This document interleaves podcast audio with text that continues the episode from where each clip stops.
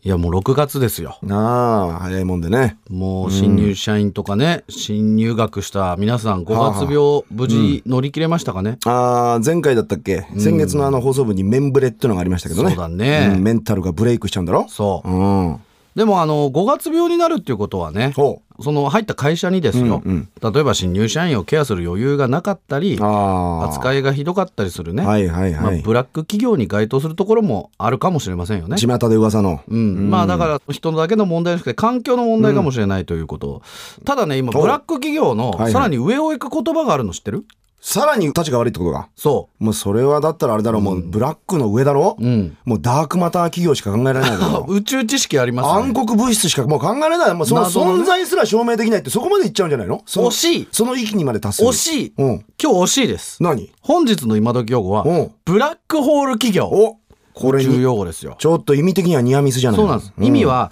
非常に過酷な職場で、ほう従業員の人生を飲み込んでしまうような企業のこ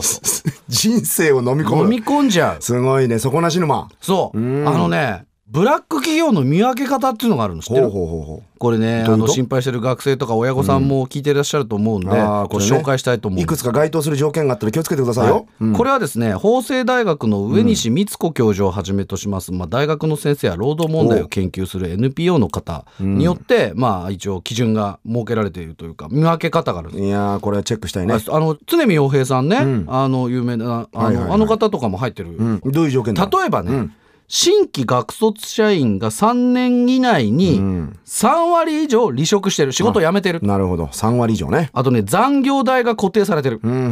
んいくら働いても同じはい額、あと短期間で管理職になることを求めてくる、うわーシビアだねおいえーそして求人広告に若手でも活躍できる、感動夢成長、まあ、こういったワードが根拠なく並んでいるというね、ちょっと待ってあれなんだか嫌だなおい、お笑いの事務所でも結構ちっちゃいところで同じこと歌ってるとこ結構あいるぞ、やおいやまああ まあね夢を売るところはいっぱいありますけどおいおい一言じゃねえ ぞおい3年以内に3割以上辞めてるっていうのはちょっと異常ですよね。確かになええまあこれね、どんな仕事についてみたいとかいろいろあると思うんですけど、まあ確かにね子供の頃の夢とかなあるありまし小島たさん何言ってんのお前もう俺なんか何俺なんか前小学校3年ぐらいの夢は、名探偵か連合艦隊司令長官になりたかったからもう違うもんねその職種自体が存在しないってことに気づいたの、俺中学入ってからだったからな俺なんとも残念です残念ですというわけなあで今日の今時用語はブラックホール企業、意味は非常に過酷な職場で従業員の人生を飲み込んでしまうような企業のことでした、